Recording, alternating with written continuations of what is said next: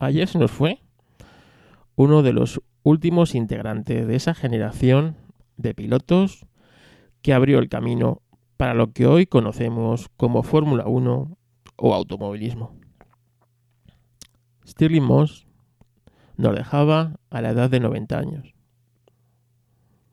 De su generación, no todos los pilotos lograron ver a sus hijos. Muy pocos lograron ver crecer a estos. Y casi ninguno pudo morir en su cama rodeado de sus hijos y de sus nietos. Stirling Moss fue uno de estos afortunados. Stirling Moss compitió desde el año 1948, cuando la Fórmula 1 aún no se había creado como la conocemos. Ganó 212 de 529 carreras que disputó, entre ellas 16 grandes premios de Fórmula 1. Stirling Moss llegaría a competir hasta en 62 carreras en un mismo año, y es que aquellos pilotos lo corrían todo. Condujo a lo largo de su vida más de 84 marcas distintas de coches, entre ellas Lotus, Maserati, Jaguar, Ferrari, Baumhall y, como no, Mercedes. Hoy, en Histo Racing, vamos a hacer un breve repaso de la vida de este piloto que nos dio tardes gloriosas y que tuvimos la suerte de disfrutarlo en activo hasta hace muy poco tiempo. El Histo Racing de hoy va dedicado a la memoria de Stirling Moss.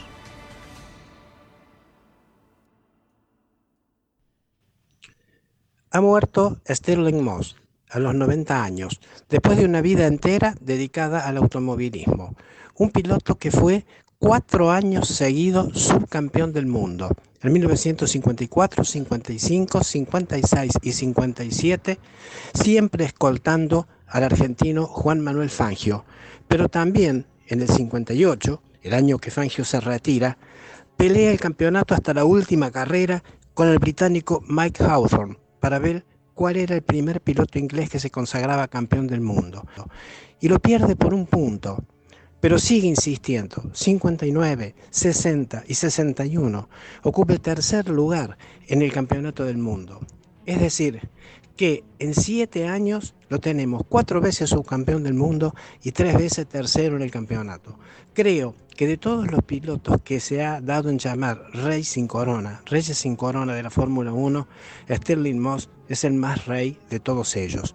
Creo también que fue un piloto excepcional en la categoría Sport, donde se ha evaluado bastante poco su actuación, actuación que realmente lo muestra como un piloto genial, porque entre el año 53 y el año 61, que fue el último que corrió, Stirling Moss, con cinco marcas diferentes, ganó carreras puntables del Campeonato Mundial de Marcas. Fue segundo en Le Mans en 1953 con un Jaguar. Después, en 1954, estuvo también en competencias que lo vieron ganar. Las 12 horas de Sebring con un Oscar de Briggs Cunningham. En 1955, con el Mercedes-Benz, formando equipo con Juan Manuel Fangio, le gana al Chueco de Balcarce, nada menos que al Chueco de Balcarce, la Mille Miglia, la Targa Florio y el Tourist Trophy en Gran Bretaña. Pero fundamentalmente destaco los triunfos en la Mille Miglia y en la Targa Florio, porque Stirling Moss no era un rutero y Fangio era un rutero por excelencia. El mismo Fangio me dijo, sorprendido una vez que hice un reportaje, me dice, Stirling era un tipo increíble. En la Mille Miglia del año 55 me sacó media hora con un barbudo sucio que lo acompañaba y Fangio no era tipo de buscar excusas ni cosas por el estilo, te cantaba las cosas tal cual como eran. Después ganó dos veces los mil kilómetros de Nürburgring al comando de Maserati. Y en Argentina tenemos un recuerdo muy especial de él, porque ganó los mil kilómetros de la ciudad de Buenos Aires en 1956 con otro argentino inolvidable, Carlos Menditegui, un gran piloto y a la vez un gran playboy. Stirling Moss, Carlos Menditegui, ganadores de los mil kilómetros de la ciudad de Buenos Aires en el año 1956, derrotando a un equipo Ferrari que era sin lugar a dudas el favorito de la categoría. Creo que con Moss se va uno de los grandes de la década del 50, de los grandes del preludio de los campeonatos mundiales, campeonatos mundiales de Fórmula 1 que empezaron en el año 50 y de Sport y prototipos que empezaron en el 1953. El mundo del automovilismo lo va a llorar y lo va a recordar, sobre todo los que fuimos testigos de sus hazañas, que no fueron pocas, y también de sus frustraciones, porque no pudo calzarse un título de campeón mundial que lo tenía más que merecido.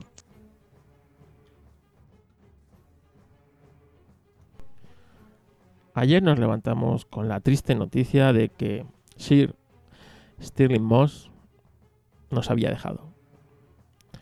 Uno de esos pilotos de raza de aquella época, un piloto de antaño, un piloto que participó o fue partícipe de esa dura y gloriosa a su vez época que le tocó vivir. El 17 de septiembre de 1929 nace en South Kensington, Londres, Stirling Krauss Moss.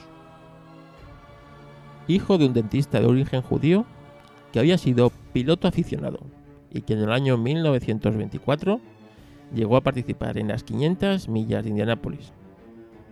Quizás por eso mismo, el motor se vivió muy intensamente en su casa y a los 15 años, gracias a un permiso especial, ya tenía su licencia o su permiso de conducir.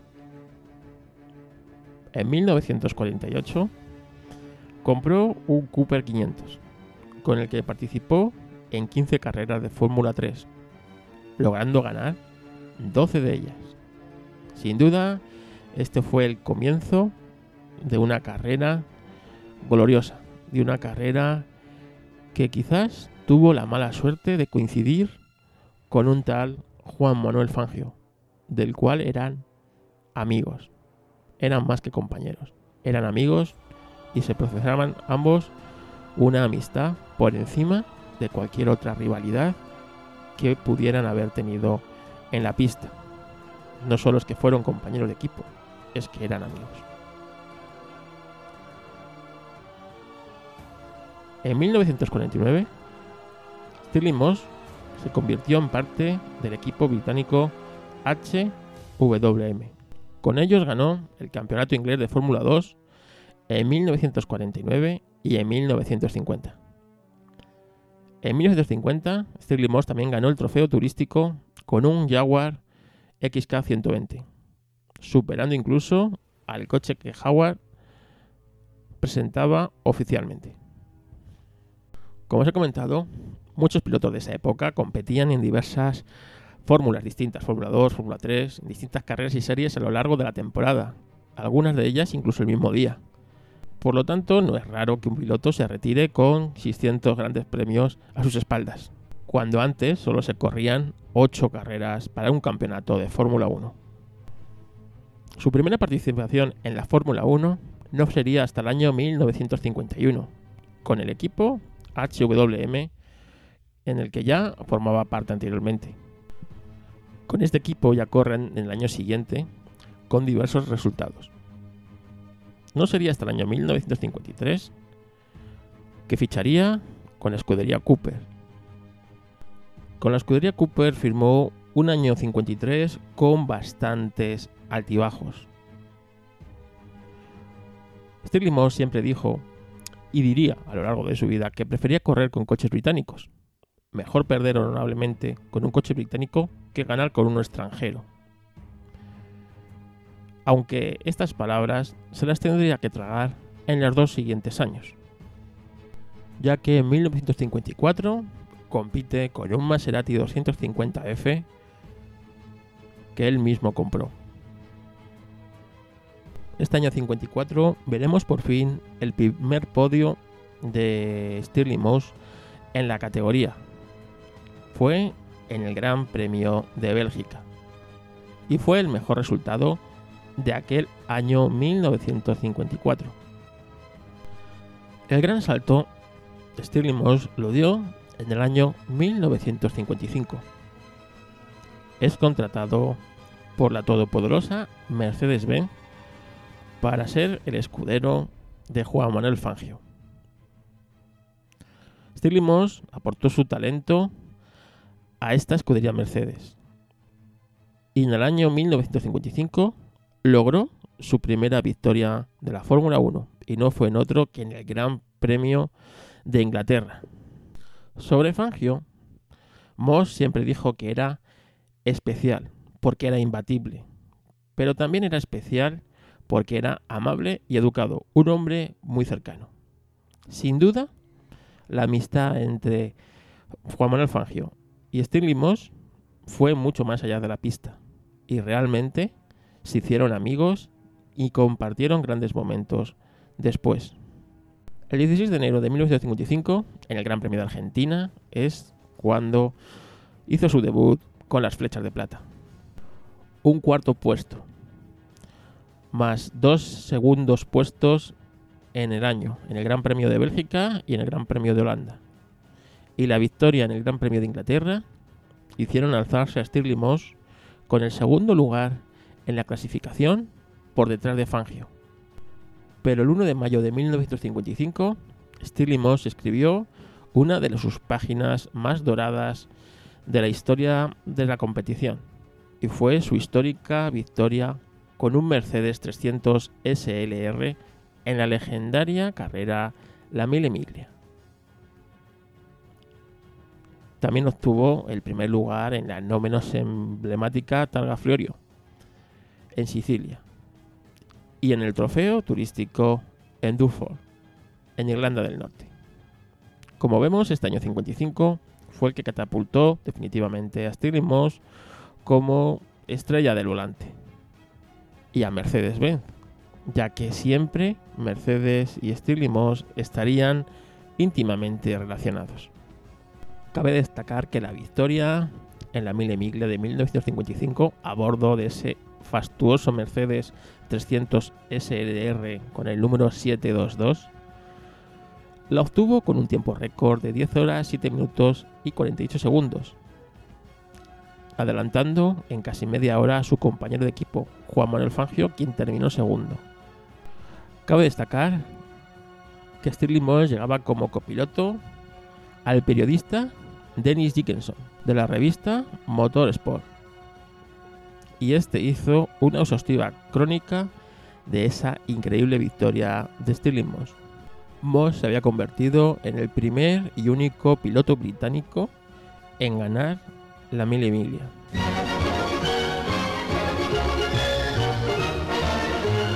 Manager Alfred Neubauer watches Juan Fangio take a Mercedes up to the starting point of perhaps the greatest international road race of them all, the Mille Miglia.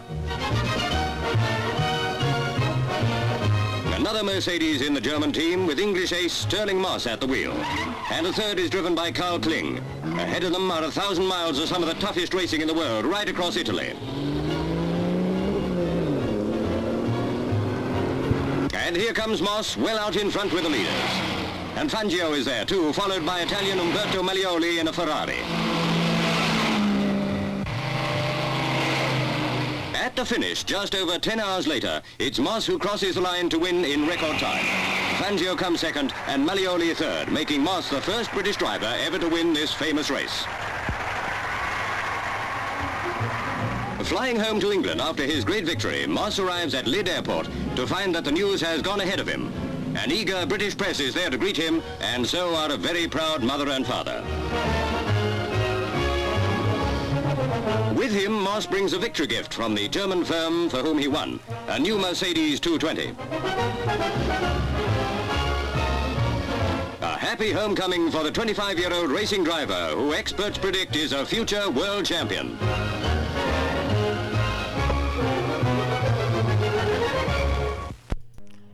Esa icónica imagen de Stirling Moss con la cara negra de Hollín y la marca de las gafas en la cara marcada aconteció cuando llegó ganador de estas Mille Miglia. Una de las cosas que quedarán para la historia en estas míticas Mille Miglia de 1955. Y es que el periodista no solo iba para hacer una crónica de lo que sucedía, Este periodista fue el primer copiloto con notas de la historia. Sí, inventaron el copiloto de rallies o ser copiloto de rallies. Y iba con notas anotadas de las curvas y bueno, pues de la ruta, ¿no? Quizás eso es lo que hizo que adelantaran coche tras coche y nadie pudiera dar alcance. Esto sí que quedará en el, bueno, en el a ver de este gran piloto Stirling Moss, como que fue el primero que llevaba un auténtico navegante con notas a su lado. El accidente de Le Mans del 55 truncó la carrera de Mercedes y de Stirling Moss en la compañía. Stirling Moss fichó por el equipo oficial Maserati con el maravilloso Maserati 250F. Este año de 1956 le fue un año muy bueno para sus intereses en la Fórmula 1, ya que ganó dos grandes premios, el de Mónaco y el de Italia, más otro segundo puesto, aunque no pudo luchar por el campeonato con un inconmensurable Juan Manuel Fangio. El año 57 empezó con Stirling Moss a los mandos de un Maserati 250, en el mismo equipo que Juan Manuel Fangio. La temporada empezó en el Gran Premio de Buenos Aires. Stirling Moss había marcado la pole con el Maserati, pero no pudo retener esa primera posición y terminó al final octavo. El ganador fue Juan Manuel Fangio. Tras esa carrera, Stirling Moss abandonó el equipo Maserati y fichó por el equipo inglés Vanderbilt, que a la postre se convertiría en el equipo Vanwall. Stirling Moss volvió a hacer de su magia y se convirtió nuevamente en ganador del Gran Premio de Gran Bretaña, montado sobre un coche inglés, para el delirio de los aficionados británicos. Otro récord que quedará imbatido de momento es que en 1957 Moss ganó en el circuito más largo en el que ha corrido un Gran Premio de Fórmula 1, los 25 kilómetros que tiene el circuito italiano de Pescara. Nuevamente demostrando sus habilidades en la alta velocidad y en la larga distancia. Le ganó a Fangio, quien partía desde la pole, pero no logró retener ese primer lugar y llegó segundo a tan solo 3 minutos del ganador en una carrera de más de 3 horas. Esa carrera quedará para la historia como una de las victorias más bonitas de Stirling Moss. Cabe destacar que en esta temporada 1957, por una crisis que hubo en el canal de Suez, provocó problemas de suministro de combustible que llevó a la cancelación de tres grandes premios, el de España, el de Bélgica y el de Países Bajos, Quién sabe si con la celebración de esos grandes premios hubiéramos conocido el primer campeonato y único de Stirling Moss, pero eso nunca se sabrá. Stirling Moss siempre pensó que la forma en la que se competía era tan importante como el resultado, y esa actitud deportiva le costó quizás el Campeonato Mundial de 1958. Sí, 1958 quizás una de las temporadas más trágicas que ha conocido la Fórmula 1. Y mira que ha conocido temporadas realmente trágicas. Esta temporada murieron cuatro pilotos. El italiano Luigi Musso y su Ferrari nos dejaron en el circuito francés de Reims.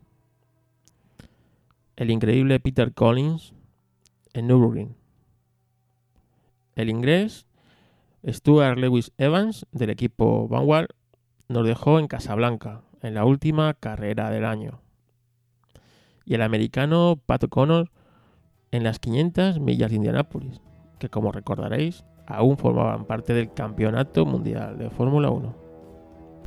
Cabe destacar también que esta temporada será la última dominada por coches con motor delantero.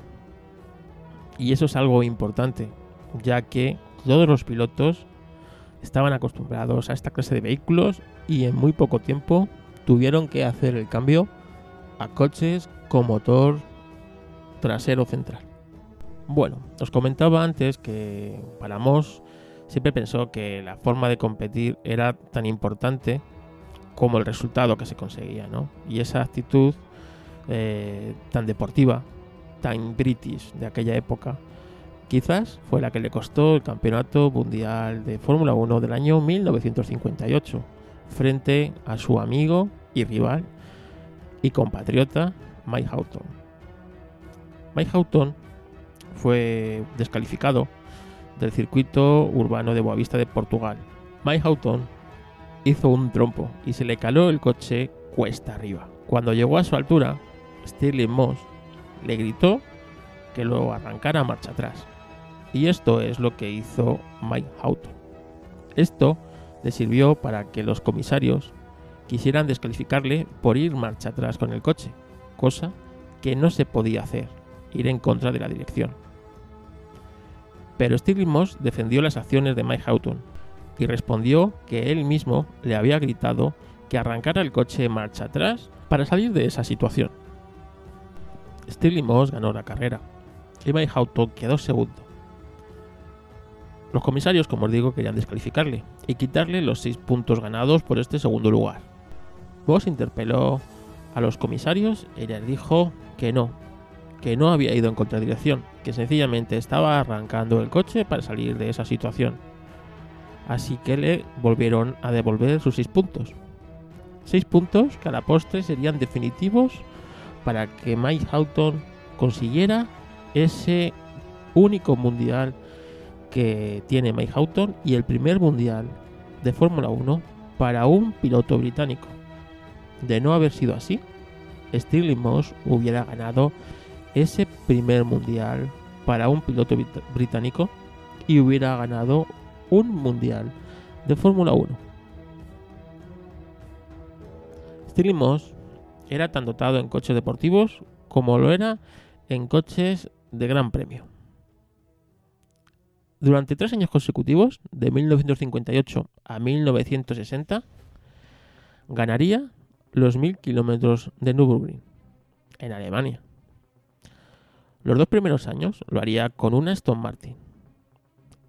Y el último año, 1960, lo haría con el maravilloso Maserati tipo 61, el Brickcage, pilotando este coche para el equipo americano de Dan Gurney. Para el año 1959, Stirling Moss ficharía para BRM. El equipo británico se hacía con uno de los mejores pilotos de la parrilla. Este año marcado por la retirada de Juan Manuel Fangio y de Mike Houghton. Esto hizo que por primera vez desde que se comenzó la Fórmula 1, hacía 10 años, no había en parrilla un piloto campeón del mundo. Cooper lanzó su coche con un revolucionario motor trasero central, alimentado por un motor de 2,5 litros, el Climax. Ganó 5 grandes premios, con Jack Stirling Moss y Bruce McLaren. Este año 59, Stirling Moss correría, como os he dicho, para BRM y para Cooper sus máximos resultados los conseguiría con Cooper en el Gran Premio de Portugal y el Gran Premio de Italia, donde quedaría primero. Aún así, solo consiguió ser tercero en ese campeonato del mundo.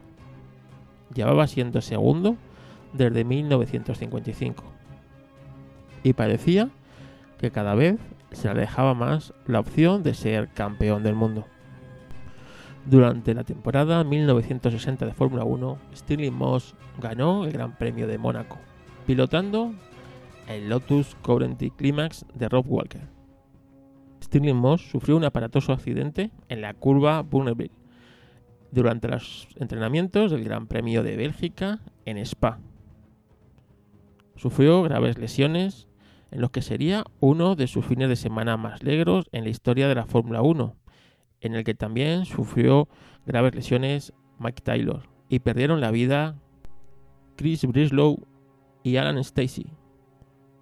Stirling Moss se perdió tras este accidente las tres siguientes carreras.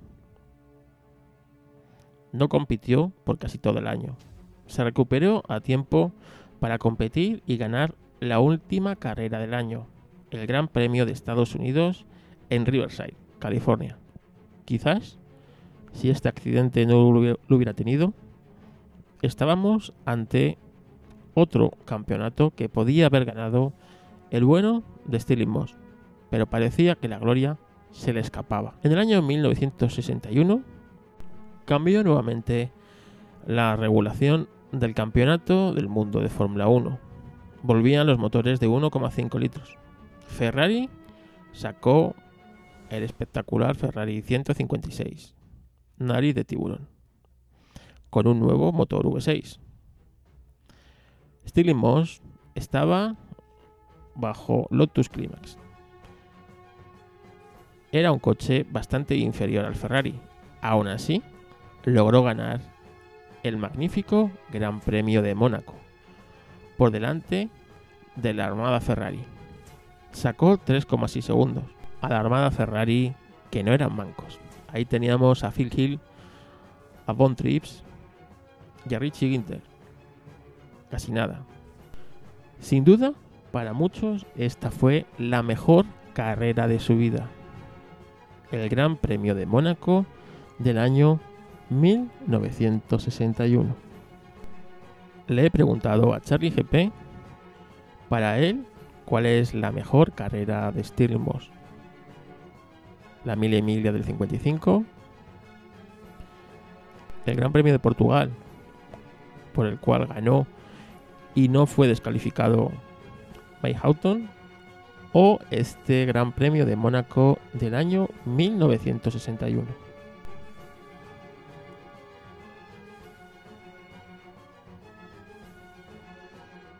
Bueno, vamos a ver.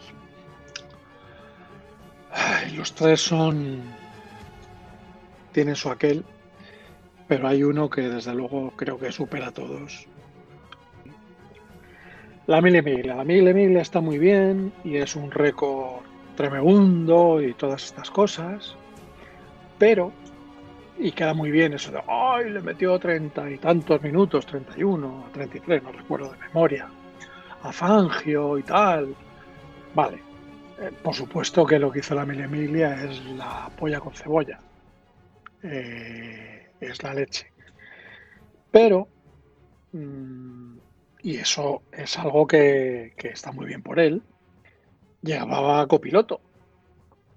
O sea, Derry Jenkinson había anotado en rollos de papel higiénico el recorrido. O sea, había hecho lo que se hacía lo que hacía un copiloto. Entonces, eh, claro, eso te da una ventaja. Por mucho que los locales pudieran conocer el terreno, pues eh, no es lo mismo, ¿vale?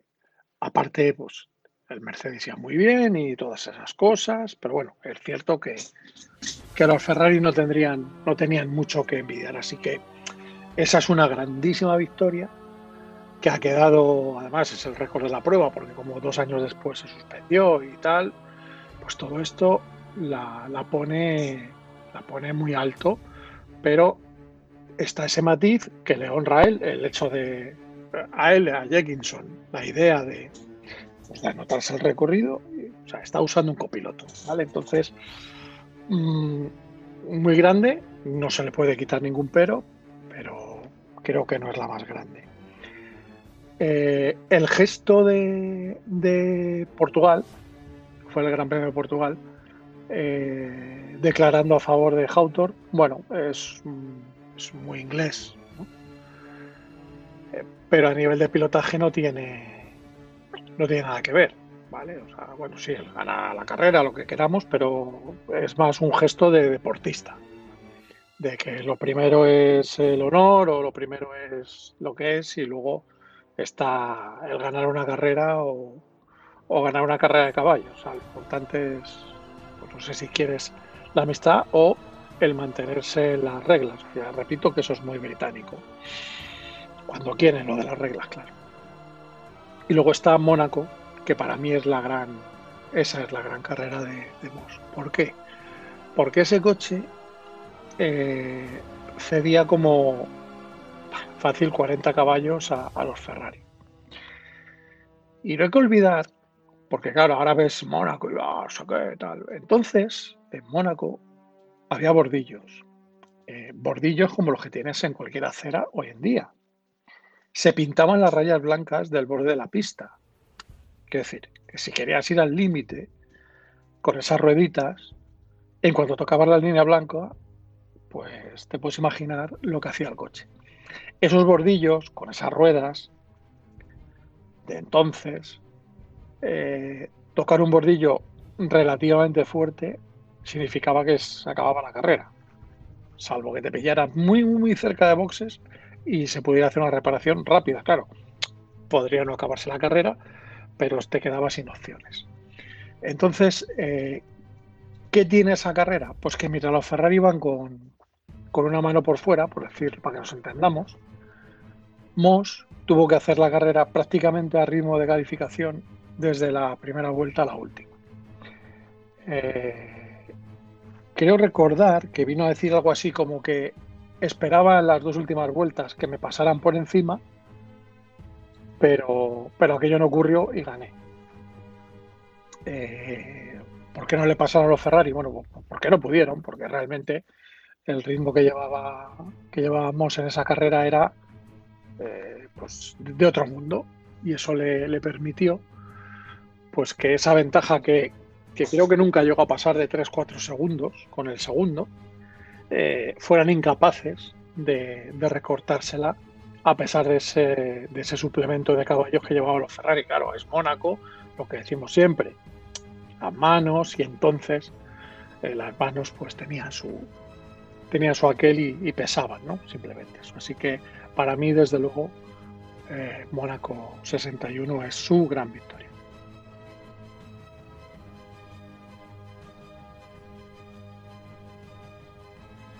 En el año 1962, Stirling Moss seguía compitiendo para el equipo Lotus.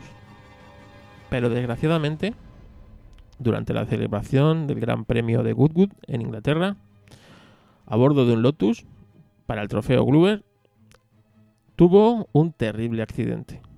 Un terrible accidente que lo tuvo en coma durante más de un mes. Se le paralizó parcialmente la parte izquierda de su cuerpo durante más de seis meses. Pero como gran luchador que es, logró recuperarse. Se volvió a montar al año siguiente a los mandos de un Lotus 19. Pero tras esa prueba decidió retirarse. Vio que iba unas décimas más lento que sus tiempos de antes. Y confesó que ya no era capaz de ver la carretera, mirar el cuenta revoluciones y distinguir una chica bonita desde el público.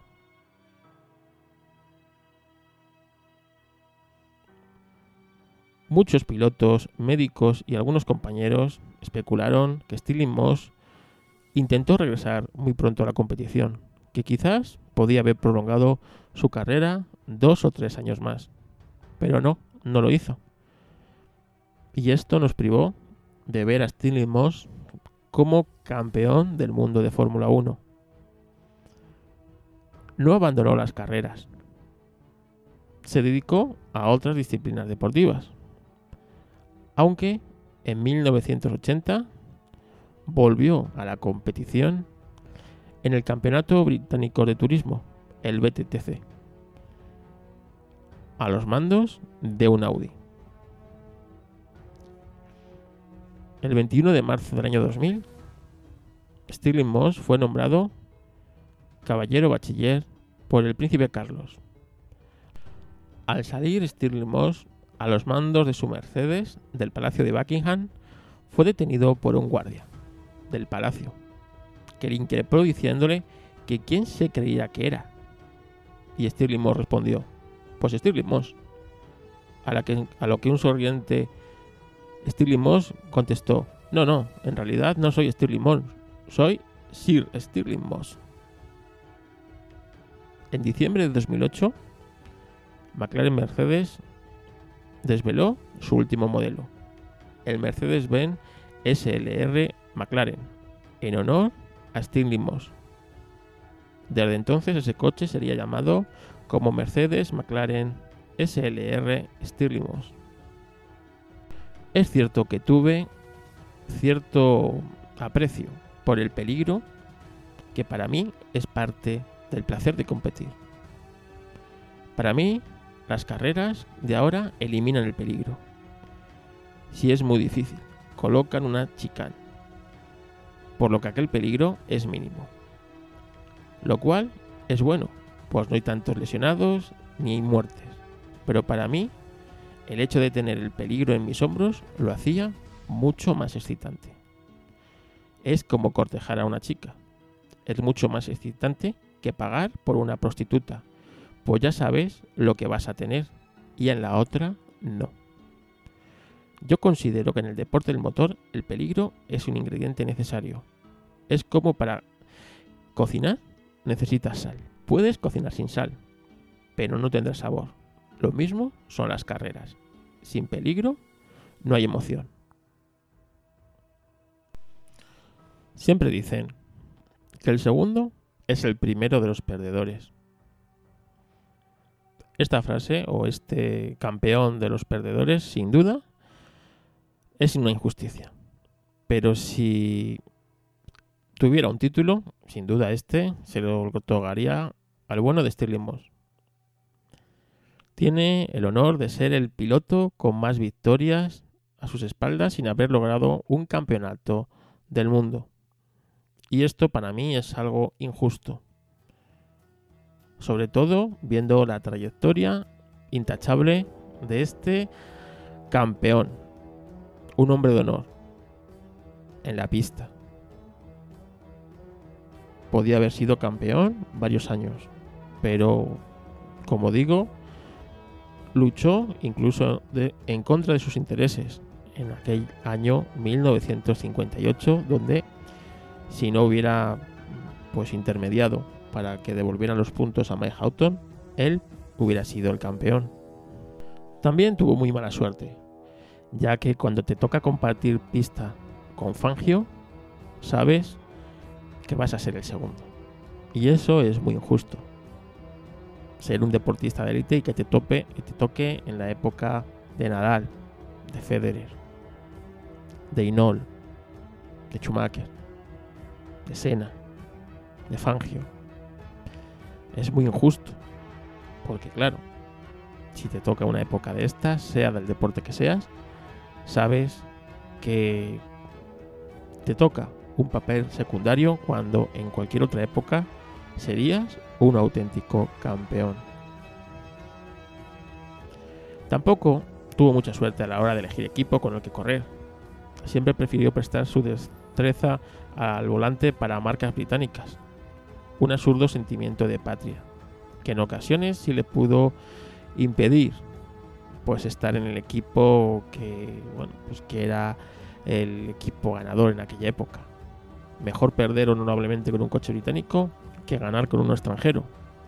Yo es una cosa que no llego a entender, aunque sí entiendo ese espíritu tan british, sobre todo de aquellos años 50. Stirling Moss fue un marabalista del volante, un auténtico deportista, en el más estricto sentido de la palabra. Nunca tuvo un mal gesto con ningún rival, ni fue un piloto marrullero en los circuitos.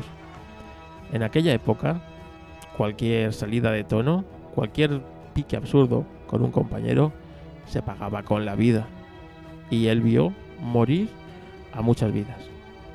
De las 120 muertes que ha tenido la Fórmula 1, o el deporte del motor, digamos, él conocía a más de 50 de esos pilotos que fallecieron en todas las disciplinas que participó. Fórmula 1, resistencia, velocidad. Fangio nunca se sintió cómodo en los coches carrozados, porque decía que él prefería ver los neumáticos desde su puesto de conducción. En cambio, Moss, no. Para él un coche carrozado suponía una ventaja y siempre solía sacar delantera al magnífico piloto de Valcárcel en pruebas en las que la marca inscribía coches con las ruedas carenadas, como es el caso de la Mille Miglia. Cuando ganó la Mille Miglia del año 55 con el Mercedes, el número que tiene ese Mercedes SLR es el 722. Por si no lo sabéis, este número hace referencia a la hora de salida. A las 7 horas y 22 minutos tomaba la salida desde Brescia el piloto británico. Otra de las características de Stirling Moss era su gran sentido del humor. Y es que en el año 2006 la FIA le otorgó la medalla de oro. Y él afirmó que esta medalla se la daban al mejor segundón de la historia. Él mismo hacía risas de su condición de segundo, porque él sabía que su máxima victoria era haber salido vivo de aquellos años infernales. Stirling Moss también intentó batir el récord de velocidad y lo hizo en el año 1957 a los mandos de un extraño MG EX 181 en bueno en el lago de Bonneville, el lago salado en Utah. Os voy a dejar en las notas del episodio un vídeo para que veáis eh, bueno pues este intento de récord de velocidad sobre un coche de 1,5 litros con un turbocompresor daba 290 caballos a 7.300 revoluciones y Stirling Moss consiguió romper la barrera de los 245 kilómetros por hora. Ayer nos dejó, sin duda, un gran piloto, uno de los nuestros, una persona que hizo historia en los comienzos de la nueva era de la Fórmula 1. Este domingo 12 de abril me desayuné con la triste noticia del fallecimiento del piloto británico Stirling Moss a los 90 años de edad. Stirling Moss, además de ser un extraordinario piloto de carreras, fue un verdadero caballero en una época de caballeros en donde el respeto al rival y la amistad eran prioridad para todos en esos primeros años del Campeonato Mundial de Fórmula 1. Fue el gran amigo de nuestro Juan Manuel Fangio, fue cuatro veces subcampeón del mundo en forma consecutiva. En el año 58 estuvo muy cerca de lograr la ansiada corona al perderla por un punto con otro británico, eh, Mike Houghton. Obtuvo dos grandes victorias en las que sí pudo batir a su gran amigo y rival Juan Manuel Fangio que fue con coches en Sports. En el año 55, en la Targa Florio, corriendo junto a Peter Collins con un Mercedes-Benz 300 SLR, bate a Fangio con la misma máquina y en el mismo año 55, en las famosas mil millas italianas, con eh, también ¿no? un Mercedes-Benz 300 SLR, llevando de acompañante un periodista británico, Jenny Dickinson, que era periodista de la revista, de la revista perdón, Motorsport y que utiliza por primera vez en la historia de las carreras una hoja de ruta. Eh, en relación a su palmarés, este, podemos decir que compitió en 66 eh, grandes premios puntuables de Fórmula 1, obtuviendo 16 victorias, 16 pole position, 19 récords de vueltas y 24 podios. También corrió muchísimas carreras fuera del campeonato del mundo, en donde obtuvo más de 20 victorias. Se nos fue un ícono de una época dorada del automovilismo en general y del campeonato mundial de Fórmula 1 en particular. El gran amigo de Juan Manuel Fangio, que seguramente lo habrá recibido con los brazos abiertos y estarán charlando de carreras y de anécdotas. Que paz descanse y les mando un abrazo a todos desde Córdoba, Argentina. La Fórmula 1 tiene una serie de campeones sin corona. Auténticos pilotos que hubieran sido campeones del mundo sin dudarlo si la suerte o los rivales o un conjunto de todas no hubieran hecho que ellos no pudieron ser campeones. Como dice Eduardo, quizás el más campeón de todos ellos fue Stirling Moss. Pero en este, digamos, podium de los campeones sin corona, encontramos a personajes tan apabullantes como el belga Jacques, que tampoco logró proclamarse campeón del mundo de Fórmula 1, sin que ello reste un ápice a su magnífica trayectoria y a su halo de piloto mítico. O el sueco Ronnie Peterson, otro de esos extraños casos de pilotos sin corona. Esta vez quizás fue la injusta muerte de Ronnie lo que le libró de ser campeón del mundo. Gilles Villeneuve, otro campeón sin corona que quizás la muerte, como siempre, no lo arrebató muy pronto. Y eso evitó que ese año 82 se proclamara campeón del mundo de Fórmula 1. También tenemos pues a Carlos Reutemann, otro de esos pilotos de los 70 que sin duda podría tener perfectamente una corona de campeón del mundo. Más recientemente podemos encontrar a David Coulthard, por ejemplo, ¿no? Un piloto que siempre estuvo ahí luchando con el campeonato. O a Rubens Barrichello, un escaso grupo de pilotos que no lograron hacerse con ese merecido título de campeón del mundo. Pero el no tenerlo no resta un ápice de su grandeza como pilotos y como no, como leyendas. Descanse en paz, Sir Stirling Moss, mito del motor, mito del volante y que este maldito 2020 se ha encargado de llevárselo. Quiero dar las gracias a Eduardo Colaso por su participación en este podcast, a Charlie Barazal, Charlie GP, y como no, a Luis Horacio Porta. Gracias por vuestros testimonios y gracias por ayudar a Historracing. Como sabéis, este podcast no me lo paga nadie, me lo pago yo mismo. Foto Carlos Castillo. Fotografía social, fotografía de bodas, bautizos y comuniones. Sí, ahí la tenéis, foto Carlos Castillo.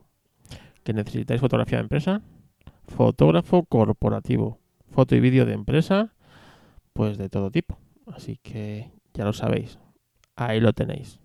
Gracias por escuchar Historracing.